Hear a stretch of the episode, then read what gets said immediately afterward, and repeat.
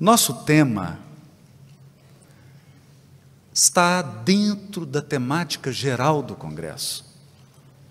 Ele fala também do amor, esse mandamento maior da lei de Deus, mas o aborda de uma perspectiva mais concreta, mais prática. Nós vamos falar não do amor na sua expressão filosófica, teológica, mas do amor palpável. Não somente como uma experiência subjetiva, mas daquele amor que pode ser sentido e absorvido por aqueles que caminham conosco, por aqueles que cruzam a nossa trajetória e o nosso destino. Por isso, falamos explorando os aspectos da ação, da atitude, do comportamento, do pensamento e do sentimento de amor, como uma edificação, como uma construção. E já que falamos em construção, em edificação, todo aquele que pretende construir com eficiência e eficácia, com segurança e beleza, não pode prescindir de um projeto. Um projeto de engenharia e um projeto arquitetônico. O projeto de engenharia calcula estruturas calcula o material utilizado, a proporção desses materiais. Portanto, o projeto de engenharia garante a estabilidade e a segurança da edificação. E o projeto arquitetônico garante a sua funcionalidade, a sua beleza, a sua praticidade. Se nós vamos abordar o amor como uma edificação individual, qual o projeto adotar?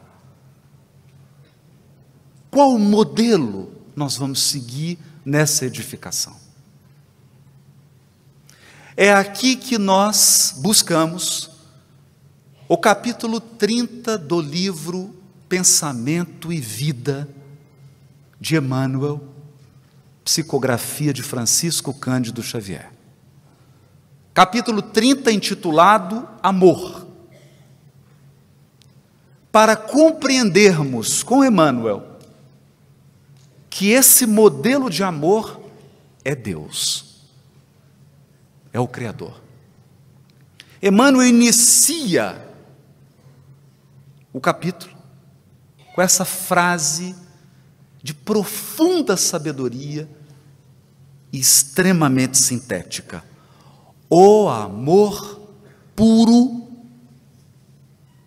detalhe para o adjetivo, o amor puro é o reflexo do Criador em todas as criaturas.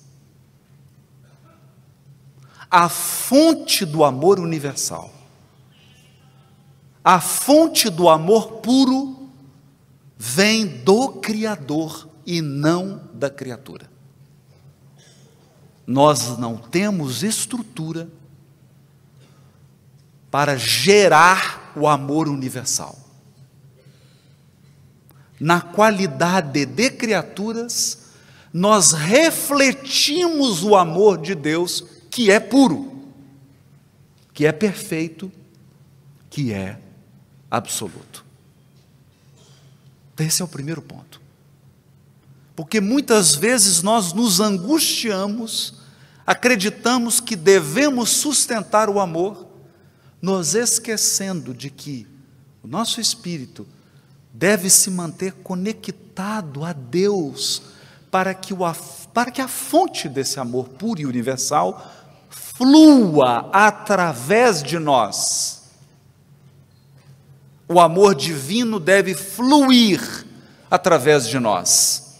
Com o detalhe, Emmanuel irá dizer em outra página da série Fonte Viva, isso é importante, que o amor de Deus se distribui não como alguém que doa um pão.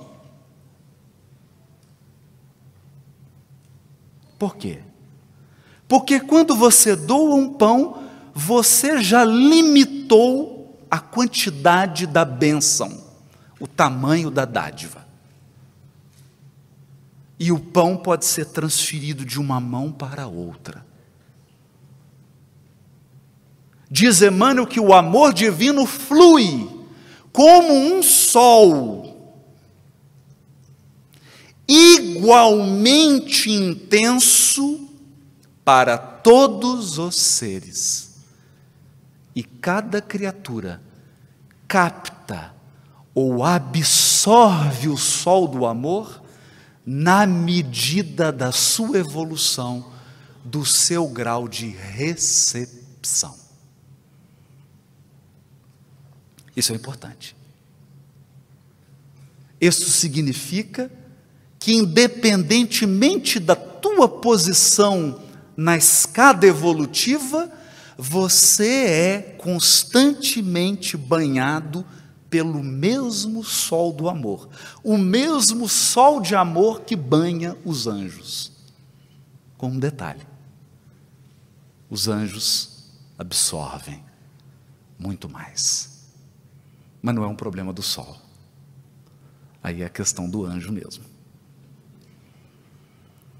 Brilha o amor puro de Deus em tudo, e em tudo palpita na mesma vibração de sabedoria e beleza. Mas por que Emmanuel mistura aqui agora o amor com a sabedoria e a beleza? Não seriam a sabedoria e o amor forças distintas? Que confluência é essa?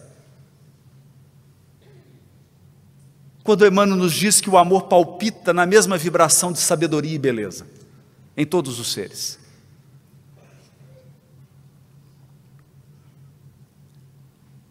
E aqui nós começamos a penetrar na ideia de um modelo de um projeto. O amor como edificação como alguém que molda uma argila, ele demanda sabedoria e beleza para se expressar em toda a sua grandeza, em toda a sua profundidade. Portanto, ao contrário do que nós assistimos em Hollywood, nos filmes, ao contrário do que as cantigas populares nos dizem, o amor não é aquela encomenda que você recebe quando pede uma comida no aplicativo. Às vezes nós temos essa impressão. De que o amor é algo que você recebe, é algo que você deu. E não enxergamos o amor como uma construção pessoal do espírito imortal, a sua edificação a sua edificação interior. Nós vamos voltar lá.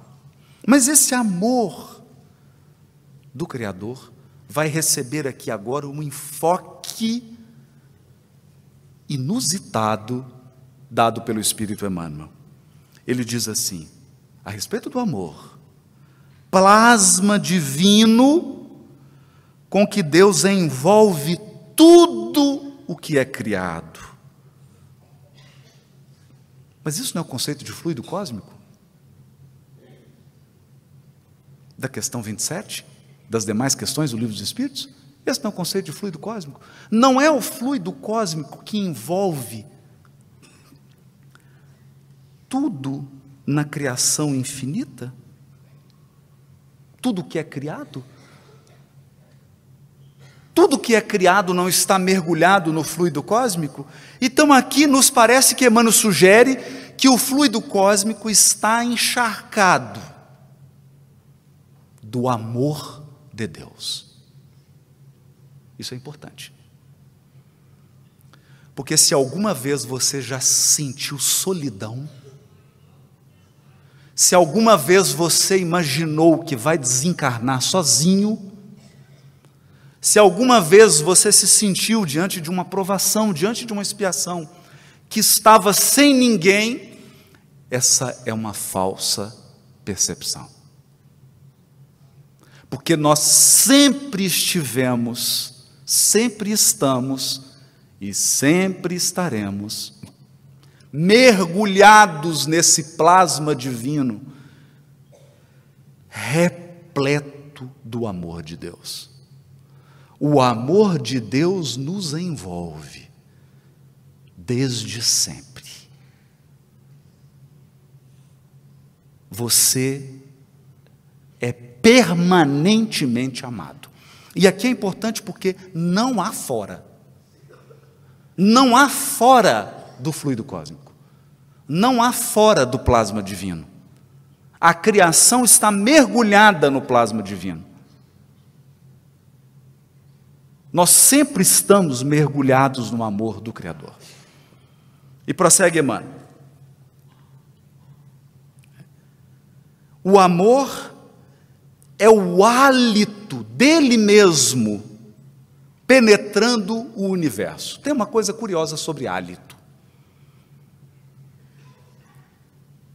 E principalmente sobre mau hálito. Tal, eu acho, tenho quase certeza que você não está percebendo o meu mau hálito agora. Porque para perceber hálito, você tem que estar próximo. Então, quando nós nos referimos ao hálito do Criador, significa que você está mais próximo de Deus do que você supõe. E há um detalhe extraordinário. Vou abrir uma tela aqui agora. No livro Gênesis, ao descrever a criação divina, o livro usa a metáfora da palavra. E Deus disse: haja luz, e houve luz. E disse: faça isso. Então Deus foi criando tudo com a palavra. Criou o mar, criou a terra, criou os oceanos, criou o vento, criou as estrelas, criou o sol, criou tudo com a palavra e criou a organização biológica da espécie humana. O protótipo do ser humano, o, o Homo sapiens. O Adão.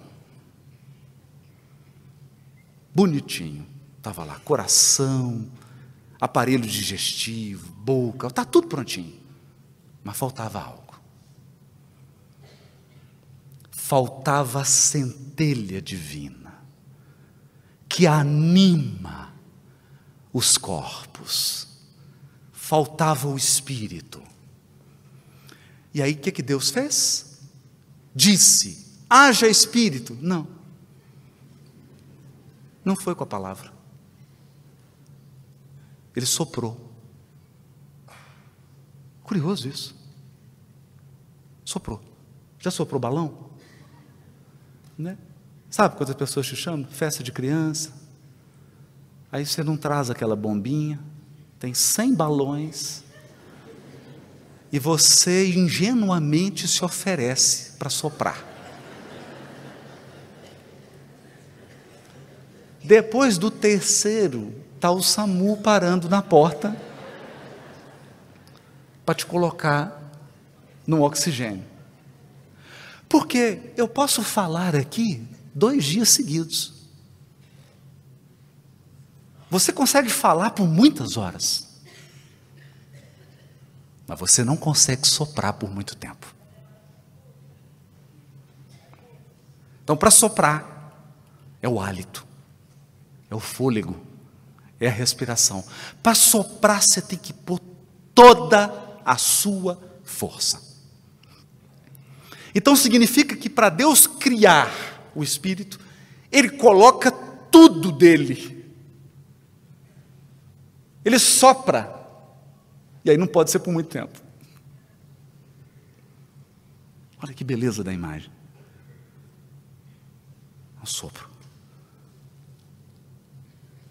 E aí o que, que ele faz depois? O que, que ele faz depois? Que ele sopra. Ele sopra no sexto dia, só para lembrar. O que, que ele faz depois no sétimo? descansa. Descansa. Então, tudo do Criador, deixa eu te dizer uma coisa: você tem tudo do Criador. Você é imagem e semelhança dele. E você sempre foi amado. Sempre. Você sempre esteve mergulhado no amor divino. Agora tem algo, eu estou falando da coisa boa, agora eu vou falar de umas coisas que vai te desagradar. Porque o amor divino nos constrange, diz Paulo. Aí eu vou falar umas coisas agora desagradáveis. Eu não, Emmanuel.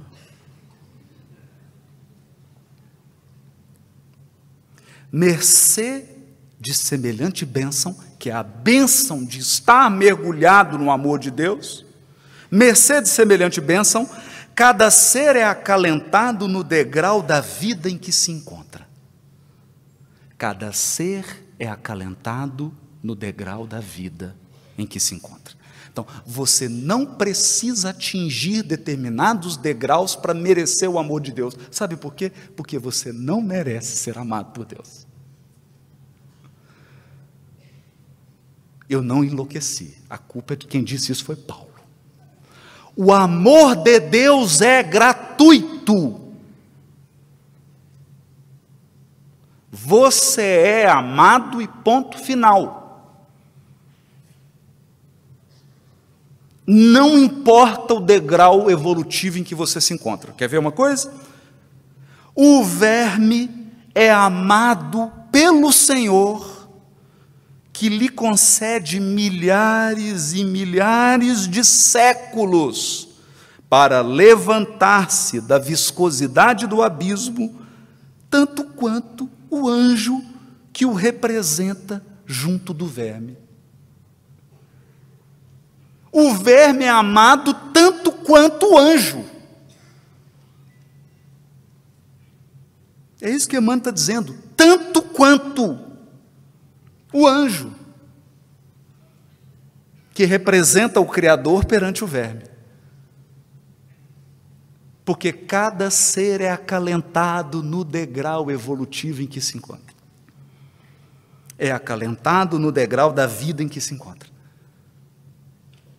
Ah, então você, ah, eu vou ser amado por Deus porque eu vou merecer. Então eu vou chegar à angelitude, aí eu vou merecer ser amado. Não, você já é amado desde quando você era coronavírus.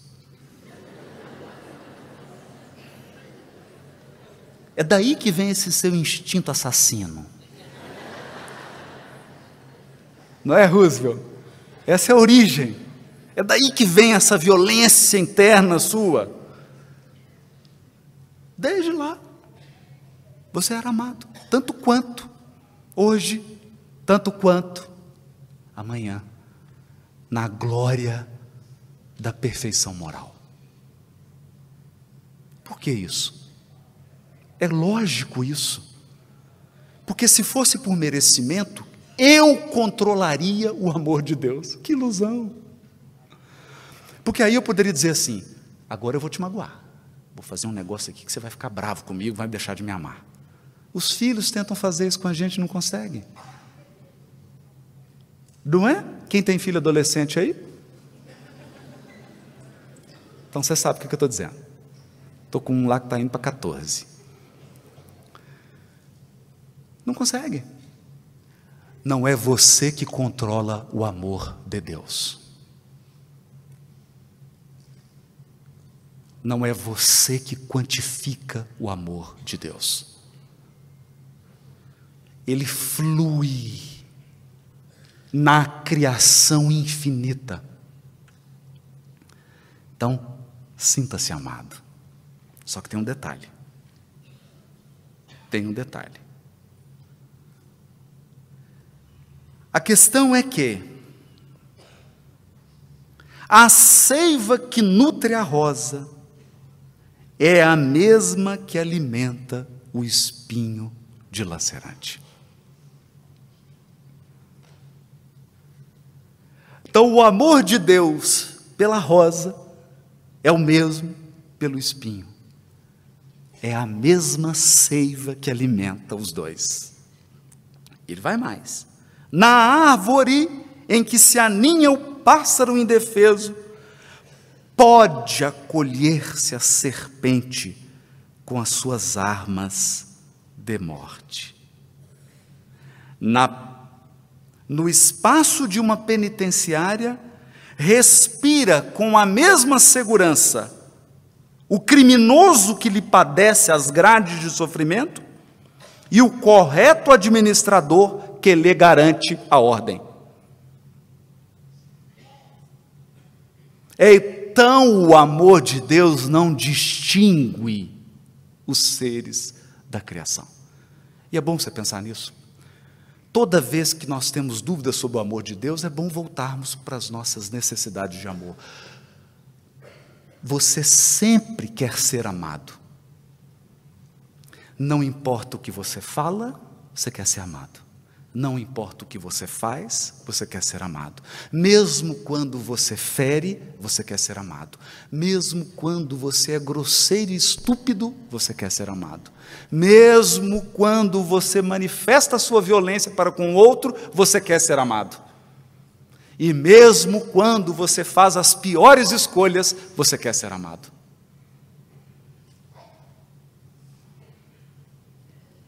É interessante isso. Eu me dei conta disso no exercício da profissão, lidando com penitenciária. E é uma coisa grave, por exemplo, quando você, por uma razão ou outra, por, por questões mil, e você precisa lidar com o direito de visita.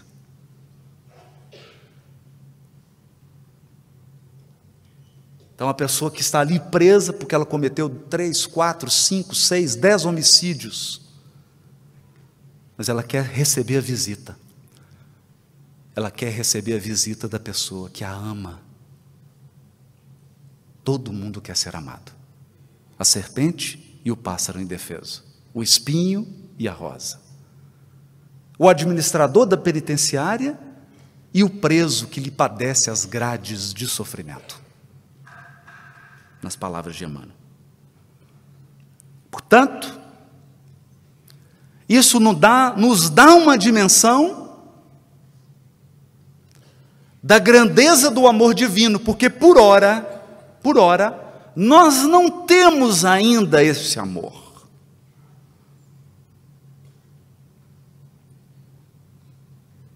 Por ora, o nosso amor não tem ainda a substância e a segurança capaz de abrigar a serpente, o criminoso e o espinho. E esse é um ponto delicado. Muito delicado. Aqui, aqui, nós encerramos a nossa fala do projeto. Aqui está o plano arquitetônico. E a gente fica mudo, né? Esse é o projeto. Esse é o projeto, esse é o projeto. Essa é a planta. Agora nos compete edificar esse amor. E pensando nessa dimensão do amor divino, eu queria dividir uma experiência aqui. Eu me recordo de uma audiência com um preso e ele ia progredir de regime, sairia do regime fechado para um regime mais benéfico. E você precisa fazer uma audiência, quem é da área jurídica sabe disso, para avaliar, inclusive fazer estudos, se essa pessoa tem condição, porque há critérios subjetivos para a concessão dessa progressão, para ele poder merecer a liberdade, porque a, a liberdade precisa ser merecida. A liberdade, sim. Então, vou fazer audiência com ele. E disse: Olha, você vai ter a progressão de regime, você já, tem, você já preenche todos os requisitos objetivos. Agora preciso saber se você preenche os requisitos subjetivos. Você está pronto para ser livre? Porque ele tinha quatro homicídios. Então ele me disse assim: Doutor, eu estou curado. E eu eu vi, né? Eu falei assim, deve ter convertido algum, né? Uma religião. Fiquei, fiquei ouvindo, respeitoso. Ele disse: Eu estou curado. Uma prostituta me curou. Aí eu segurei o riso.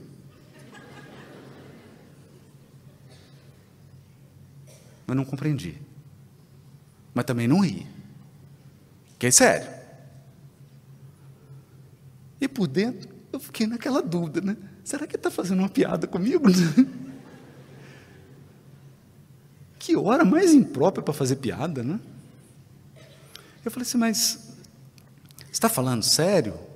Eu estou falando sério, doutor. Eu não estou brincando. Eu falei, então me conta essa história. Enquanto eu estava preso, eu conheci uma prostituta. E o amor dela me transformou. Ela deixou de ser prostituta. E eu agora quero ser um homem de bem.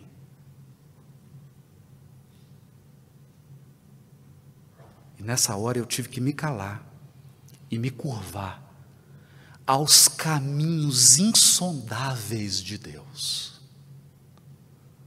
aos mecanismos insondáveis do amor de Deus para regenerar suas criaturas. Esse é o projeto.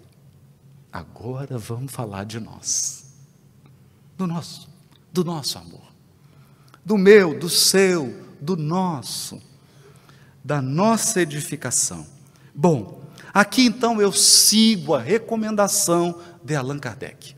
Allan Kardec nos diz que o espírita e o espiritismo deve sempre estar de olho nos avanços da ciência sempre atento aos avanços seguros da ciência, para que ele possa reformular conceitos, reformular palavras, sempre fiel à verdade.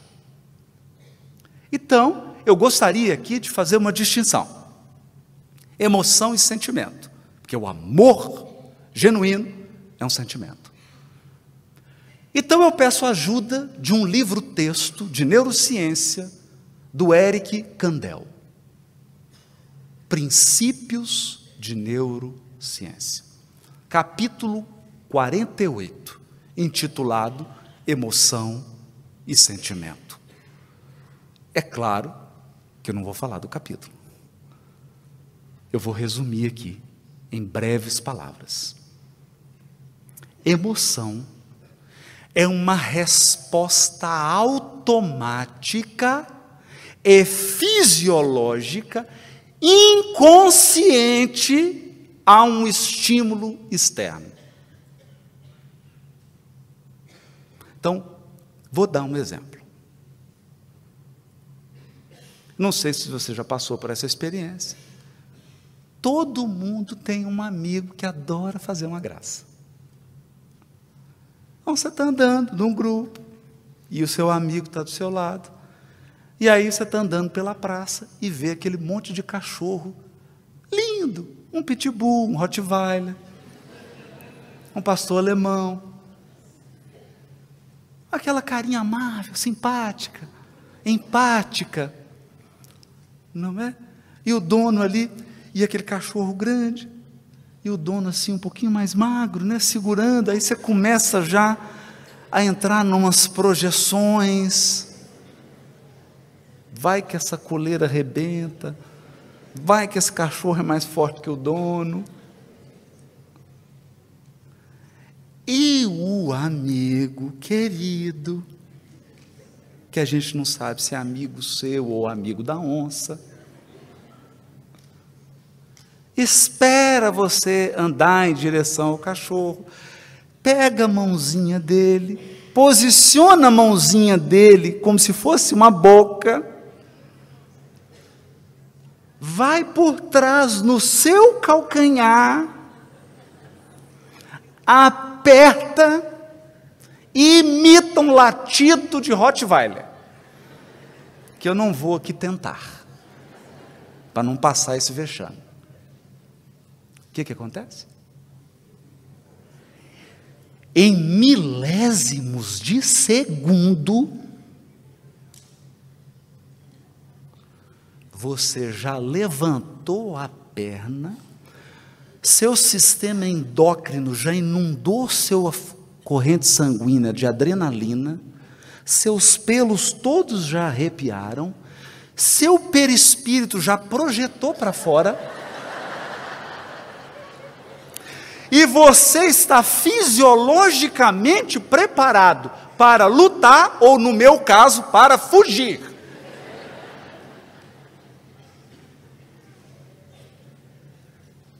Você executa a ação que protege o seu organismo, alguns minutos depois, tudo isso chega na sua consciência. Aí você vai pensar. Mas essa boca estava tão macinha. E esse amigo meu está rindo tanto. Eu acho que não foi cachorro. Mas isso alguns minutos depois.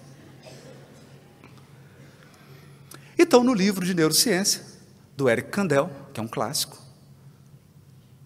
ele faz a distinção. Emoção é essa resposta automática, fisiológica, não passa pelo consciente. E é por isso que você sobrevive. Depois que você toma consciência e elabora essa emoção, ela vira sentimento. Aí virou sentimento. O sentimento, então, já é essa emoção elaborada, absorvida, pensada, refletida. Aí você começa, é claro, que aí vem a resposta automática. Aí você vai agregar o quê? Memória, ideias, experiências, conceito, visão de mundo, sua cultura, sua formação, etc, etc. Aí vira o sentimento. Mas o que eu quero te dizer então é que a matéria-prima do sentimento é emoção automática. Então a matéria-prima do amor, a matéria-prima do amor é um pouquinho de medo, um pouquinho de raiva, um pouquinho de nojo. Se você é casado, você está entendendo o que eu estou dizendo.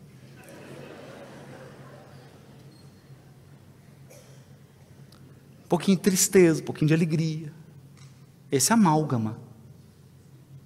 Essa mistura. Essa é a matéria-prima, essa é a argila, esse é o mármore.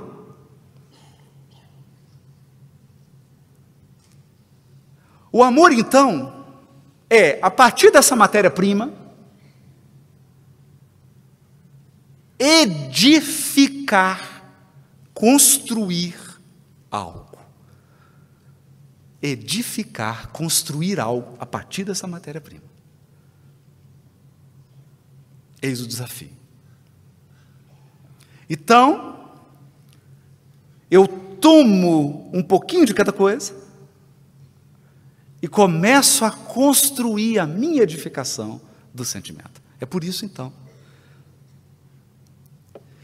Na outra sala eu cantei, agora eu fiquei com vergonha. Não é? Vai estar tá filmando, né? Pagar mico, né? É. Então está assim, ó.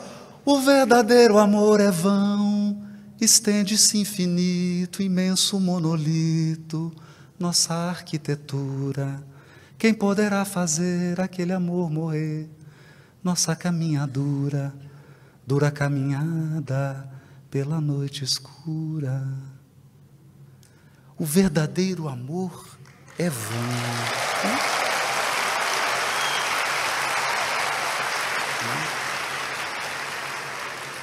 É? O verdadeiro amor é esse monolito. E cada ser vai fazer a sua escultura, vai esculpir. É a sua arquitetura. É dessa perspectiva que eu quero falar do amor. Não do amor iFood que você fala assim: três pratos de paixão. Aí, aí vem, toca a campainha, chegou. Não é? Como se, como se o amor fosse uma coisa mágica que chega e vai. Não. O amor é uma escultura. Nesse monolito você esculpe, você edifica. E aqui então eu chamo a figura de um extraordinário escultor, Rodin.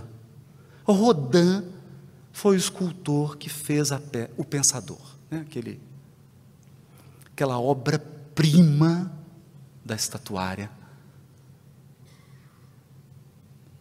E que, pense, aquilo ali ele não juntou pedaço.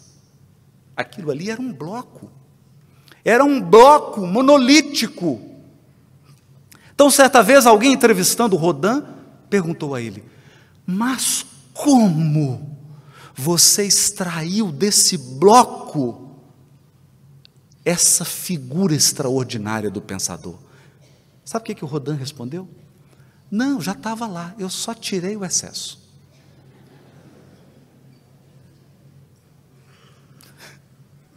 Eu só tirei o excesso. E o pior é que é verdade. Então, na edificação do amor, o que, que você faz? Você vai tirando os excessos. Ciúme. Nojo. Raiva. Controle. Hum. Tem que tirar isso? Tem. Então você vai lapidando, lapidando essa massa de emoções. E muitas vezes nós confundimos, as emoções são respostas fisiológicas, automáticas, com amor. É? Então você fala assim: nossa, mas Fulano é tão simpático. Isso é uma emoção. Isso é emoção. Porque todas as pessoas que a gente ama, em algum ponto, são antipáticas. Não é? Pergunta para quem te ama. Faz esse teste. para alguém que te ama e fala assim: em algum ponto eu sou antipático? Tem que ter coragem para fazer essa pergunta, hein? Percebeu? Então, a edificação do amor é mais sutil, não é só o bloco. Tem uma construção, tem que edificar, tem que tirar, moldar. E nessa edificação do amor, nessa edificação do amor, alguns instrumentos são necessários. O pensamento, as palavras, e as atitudes. Nossos pensamentos, nossas palavras, esculpem nesse mármore, nesse imenso monolito, a nossa arquitetura. Aqui tem algo bonito, tem algo extraordinário. E para a gente refletir sobre isso, eu vou pedir ajuda agora de outro texto.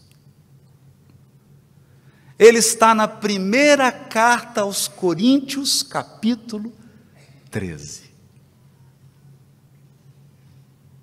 Todo mundo conhece. Mas todo mundo cita, todo mundo conhece a primeira parte do poema, que é a parte lírica. Ainda que eu falasse a língua dos homens e dos anjos, se eu não tivesse amor, tornaria-me um bronze que soa ou um símbolo que retine.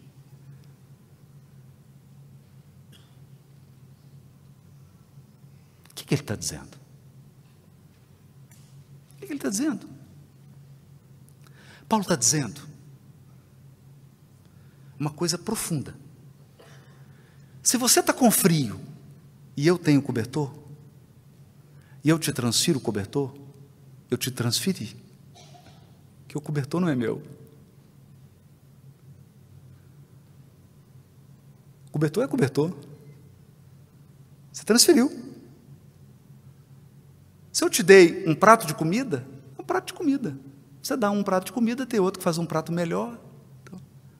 Entenda uma coisa: conhecimentos, habilidades, bens materiais, sempre vai ter alguém mais hábil que você, mais inteligente que você, e sempre terá um bem material melhor que o seu. Não é isso que te distingue.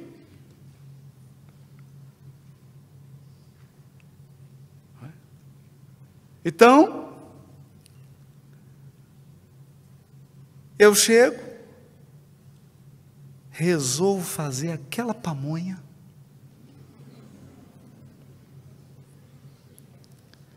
e estou todo, fiz uma pamonha. Aí chega alguém aqui, compra a pamonha do Congresso e humilha a minha. É isso que distingue. Eu me lembro que quando eu comecei, 15 anos de idade no grupo espírita, tinha uma distribuição de sopa. Tinha um senhor que distribuía sopa. Aí ele ficava assim, o caldeirão e a sopa, ele, próximo, próximo, sopa. Próximo, rápido aí, rápido aí, rápido. Sopa. Vamos, vamos, vamos, vamos. Aí começou para lá. Vem aqui. Aí eu perguntei, o que, que é isso? Ele, isso é caridade.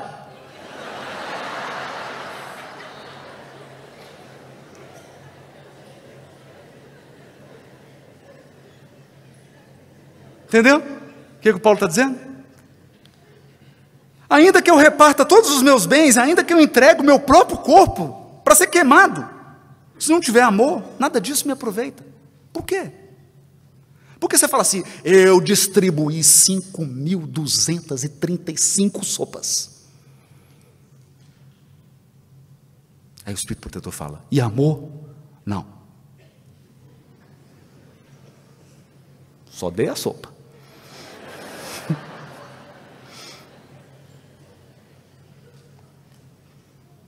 Aí você fala, mas eu construí uma creche para 10 crianças. O outro fala assim, eu para 50.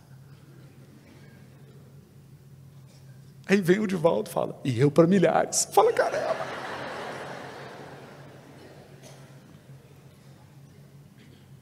Perceberam? Mas existe um aspecto no amor quando você edifica o seu monolito, não há nenhum outro espírito na criação divina igual a você. Então, o seu amor é único. É a única coisa sua que é única. É a tua arquitetura. É por isso que a gente quer o amor de alguém específico. Não é assim? Faz sentido você dizer assim, Poxa, eu, eu tenho tanta saudade de pessoa. Não, não preocupa não, arrumei outra pessoa aqui para te amar. Hã? Tem lógica isso para você? Tem lógica? Fala assim, não, estou com saudade da minha mãe. Não, que isso, está cheio de mãe aqui em Goiânia. Faz sentido isso? Então, quando você edifica esse amor, ele é único, ele é peculiar. Ele é a tua impressão digital espiritual. É só seu. E aí, sabe o que vai acontecer? Uma sopa é uma sopa. Uma sopa é uma sopa. Uma pamonha é uma pamonha. É bom, mas é uma pamonha. Agora, uma pamonha com uma impressão digital.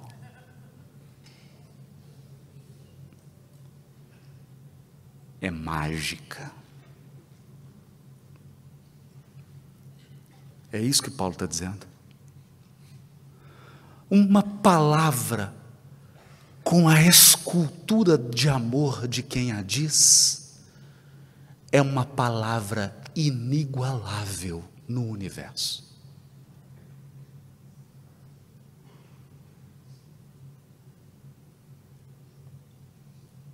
Esse é o ponto.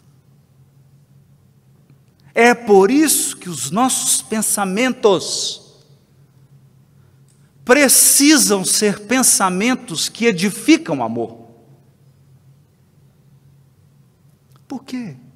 Porque mesmo que ninguém esteja te vendo, você não vai conseguir se enganar. O seu pensamento, a maneira como você está pensando a respeito de uma pessoa, é o seu cinzel. Você está esculpindo. A tua atitude sem falar nada, tua atitude, tua expressão facial, tua expressão corporal, a tua atitude diz de você, diz da sua escultura e principalmente os seus atos.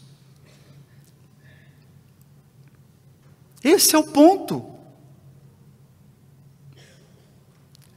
É por isso que eu vou ler agora a segunda parte do capítulo 13 da primeira carta aos Coríntios. Essa aqui, depois todo mundo vai perguntar: que tradução você está usando? Que tradução é essa? É a minha. Deus quiser, vai ser publicado em dezembro.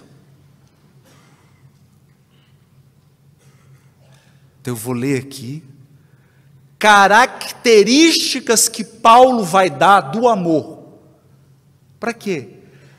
Porque para fazer essa escultura, para manifestar essa arquitetura, você vai precisar de sabedoria e de senso estético.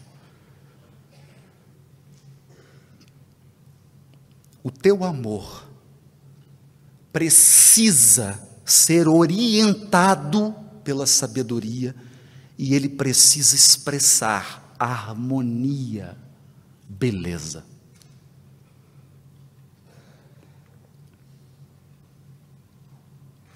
E você precisa olhar sempre para o molde, para o modelo, para a planta.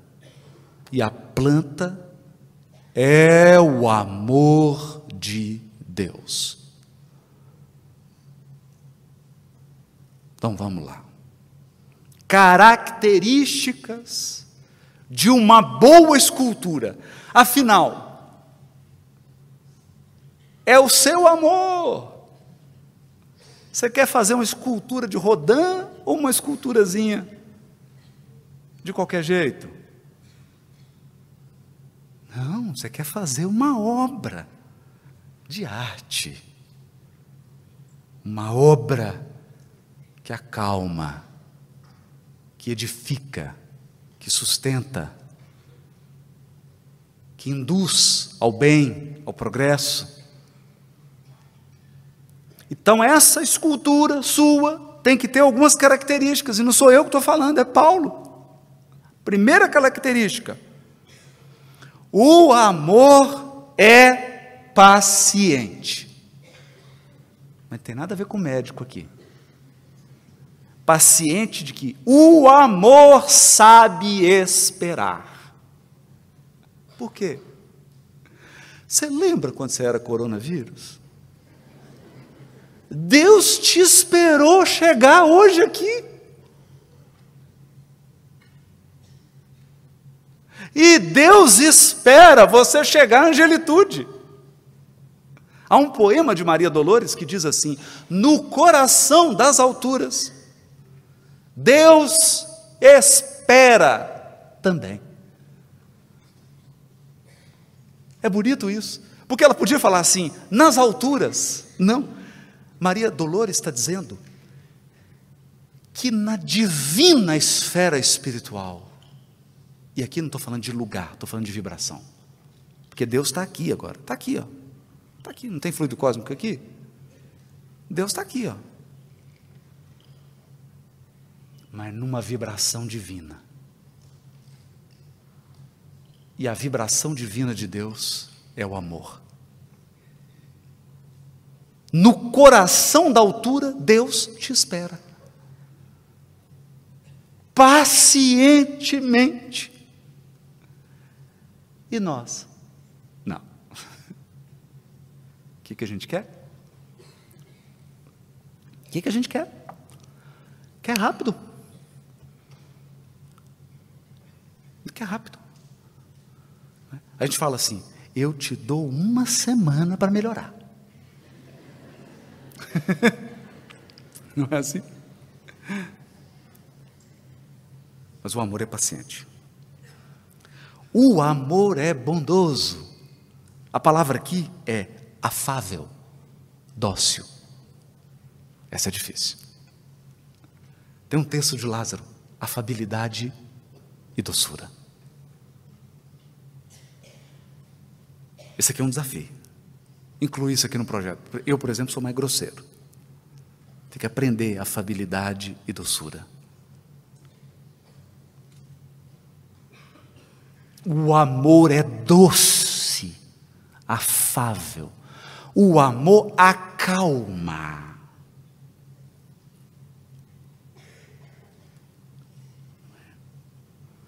Não é ciumento. Vamos pular essa parte? Não é ciumento.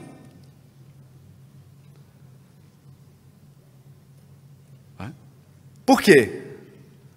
Porque esse é um elemento que a gente precisa tirar da nossa escultura. Possessividade. E quando eu falo ciumento, a pessoa pensa só em casamento. Não é? Tem um caso que é o seguinte: a mãe deu duas gravatas para o filho. O que é a possessividade e o controle? Deu duas, uma vermelha e uma azul. Aí o filho, para agradar a mãe, colocou a gravata azul. O todo bonito, chegou, mãe, estou com a gravata azul que você me deu. Ela falou assim: Você não gostou da vermelha?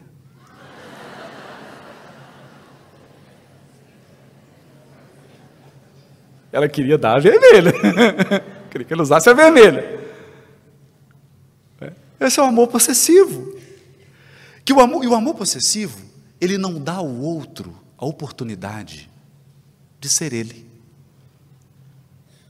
É difícil, eu sei. Então, esse é um aspecto da escultura, tem que tirar. Esse é um excesso. É um excesso. Porque se deixar, a gente faz assim: Fulano, eu te amo, te amo. Você vai respirar 35 vezes por minuto. 35. Já preparei o que você vai comer. Eu lembro uma vez um encontro no carnaval espírita, era um encontro de casais. Eu ia fazer uma palestra. E aí chegou o marido com a mulher. Né? Aí eles estão assim na fila. O marido falou assim: Bem, o que, que eu gosto de comer mesmo?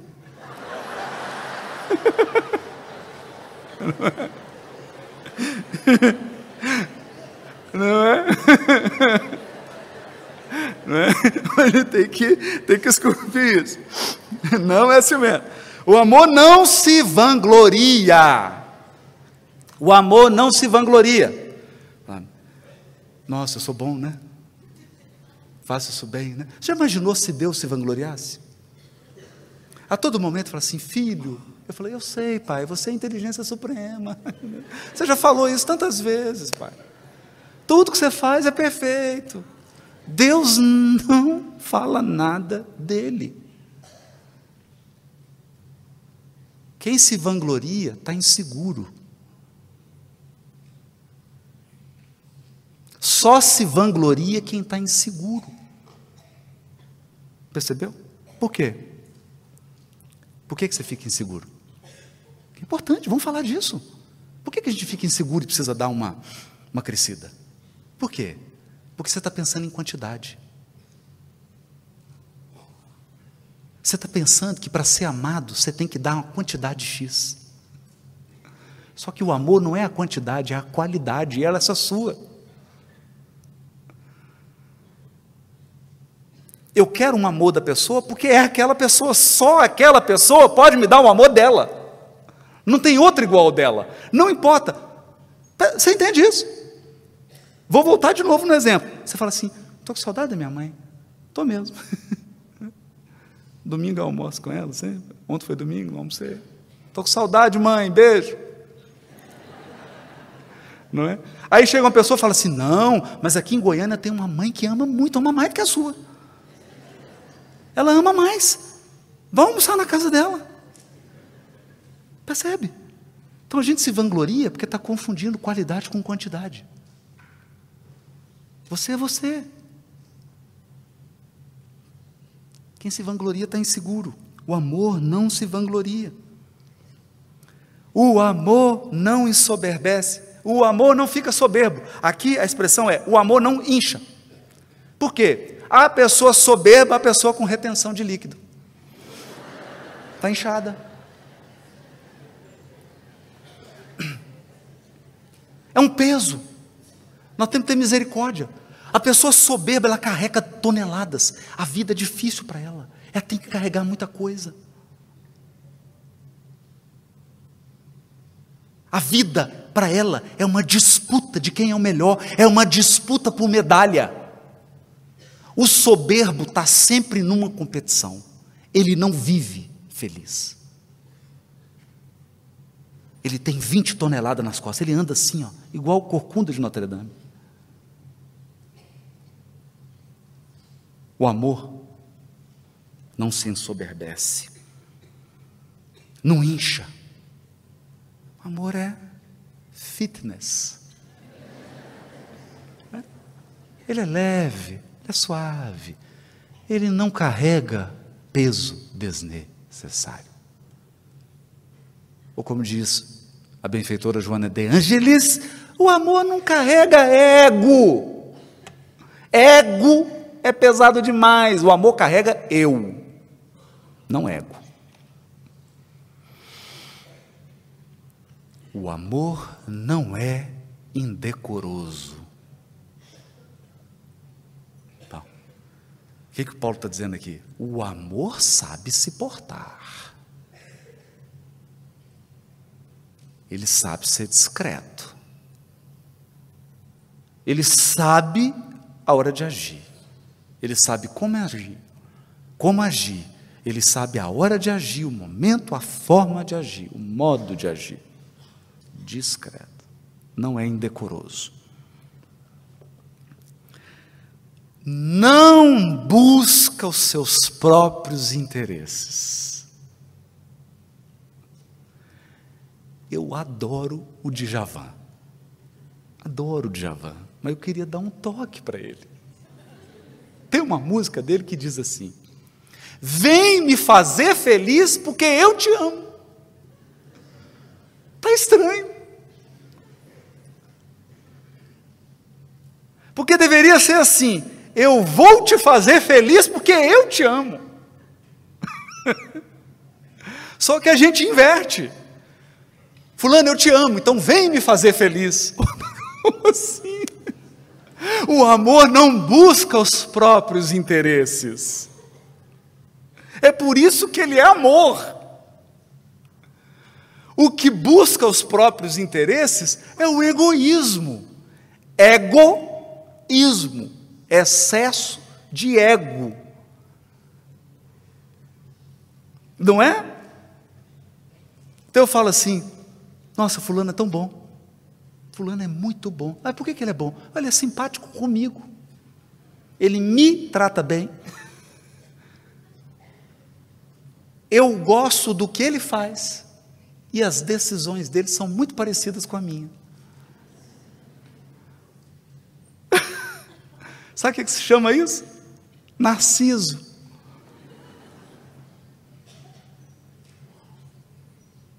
É que Narciso acha feio o que não é espelho. Narciso só acha bonito o que é espelho. O amor não busca os próprios interesses. O amor busca os interesses e ajuda a resgatar os interesses do ser amado. O amor não se torna irado. Tem um pouquinho de raiva no amor. Se você é mãe, você sabe o que eu estou falando. Não é? Tem hora que dá vontade de pegar o pescocinho, não é? Mas não ira. nos componentes do amor há a emoção raiva. Por quê? Porque a raiva é a energia que faz você vencer obstáculos. A raiva pura. Ela é a força que te faz superar. Então você fica apático. Ira é quando eu transformo essa raiva em violência. É quando a minha energia para superar o obstáculo é direcionada contra o outro, para feri-lo, para machucá-lo, para excluí-lo, para prejudicá-lo. Então, o amor não se torna irado.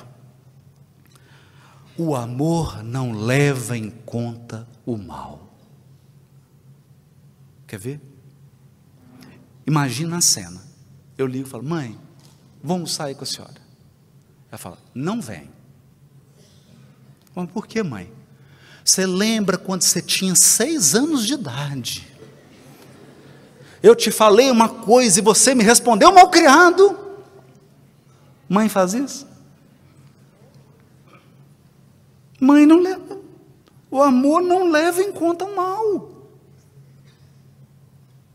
Isso é muito bonito, porque uma das marcas de quem não ama é ficar contabilizando todo o mal de uma pessoa.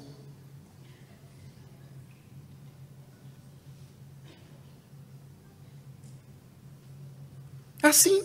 Você vê, você fala assim: Nossa, Fulano, gostei tanto da palestra dele. É, mas você viu o tamanho do nariz? Falou, Poxa vida, mas. Como assim? Mas você não olhou para a palestra?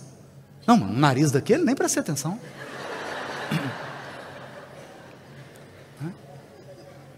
Você fala, não, mas o fulano é um profissional tão bom, né? Não, mas se veste mal demais, né? Percebe? Então, quem não ama só leva em conta o mal. Então, quem não ama é um caçador de defeitos e vicissitudes. Ele olha para você e faz a sua ressonância magnética.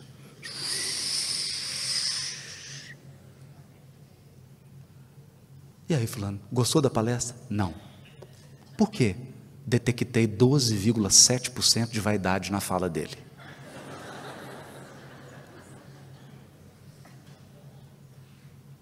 Então, o amor não leva em conta o mal. Por quê? Porque o mal é temporário. O mal, a evolução vai apagar. O mal vai ser esculpido. É o excesso que vai ficar para trás. O amor não se alegra com injustiça. Isso aqui é um ponto importante. Porque a gente fala assim: eu não suporto a injustiça, a não ser se for o meu grupo que estiver praticando. Eu não suporto a injustiça no partido do outro. Eu não suporto a injustiça na família do outro. Mas aqui em casa não. É outra coisa. Né? Minha família é minha família. Não.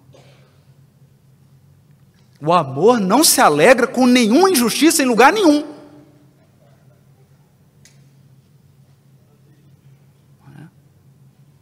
Isso é importante. Mas se regozija com a verdade. O amor se alegra com a verdade. Só que aqui eu tenho que falar uma coisa. Há muitos anos atrás, eu não vou dizer a cidade para não entregar. Tinha um capitão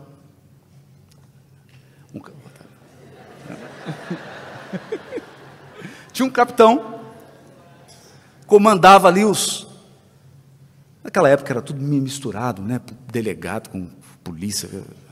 Hoje está separadinho, mas não era tanto assim. Então ele treinava. E aí tinha uns novatos, né, policiais novatos. Ele falou assim: ó, diante de um incidente nas ruas, de um caso de violência, aplica o bom senso e a verdade. E aí os novatos, sim senhor capitão, sim senhor capitão, o bom senso e a verdade. Aí do lado da mesa dele tinha um cacetete assim, bom senso e verdade.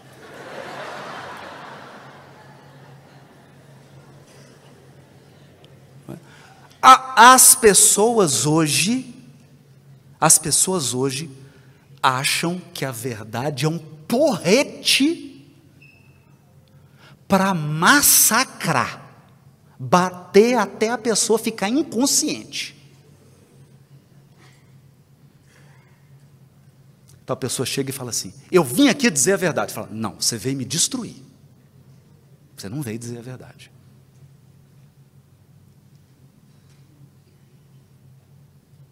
Você veio me torturar.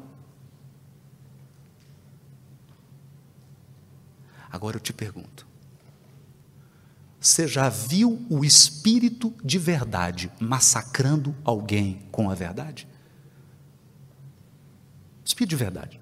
Abre o Evangelho segundo o Espiritismo, tem lá o capítulo. O Cristo Consolador. Tem várias mensagens assinadas pelo Espírito Verdade. Eu te pergunto: tem alguma agressão na palavra do Espírito Verdade?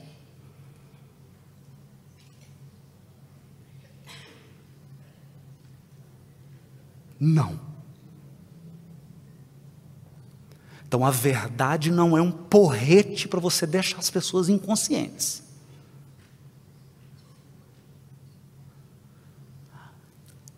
Eu sei que a verdade ela é um pouquinho amarga no início e doce no fim.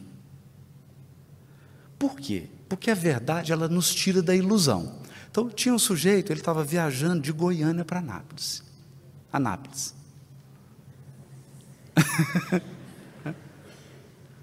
e aí ele chegou num restaurante na beira da estrada e falou assim: moço, por favor, eu quero um quibe.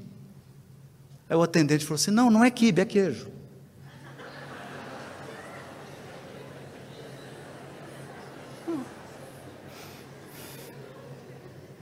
Então, é, é isso. Porque você está iludido. Nossa, que quibe maravilhoso. Deu até fome, né? Só que era mosquito em cima do queijo. Então, no início, a verdade é assim, um pouquinho desconfortável. Mas depois você fala assim, poxa, que bacana, né? Já ia comer essa mosquitada toda, né? Então, depois ela fica doce. Ela só tem um pouquinho de amar, ela é agridoce. Então, um pouquinho assim do agre é só para te tirar da ilusão. Então, a verdade está a serviço do amor, não o contrário. A verdade trabalha para o amor, não é patrão do amor.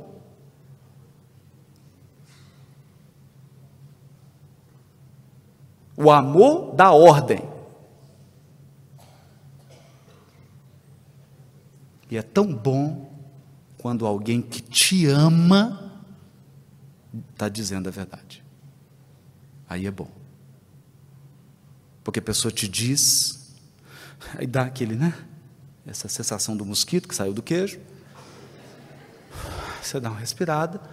Mas enquanto você está recuperando o fôlego, a pessoa te enche do amor dela. E ela te ajuda no processo de sair da ilusão para a desilusão, para se libertar. O amor se alegra com a verdade. Tudo tolera, sofre em silêncio, tudo crê, tudo espera, tudo suporta. O amor jamais cai prostrado mas se há profecias, serão abolidas. Se há línguas, cessarão.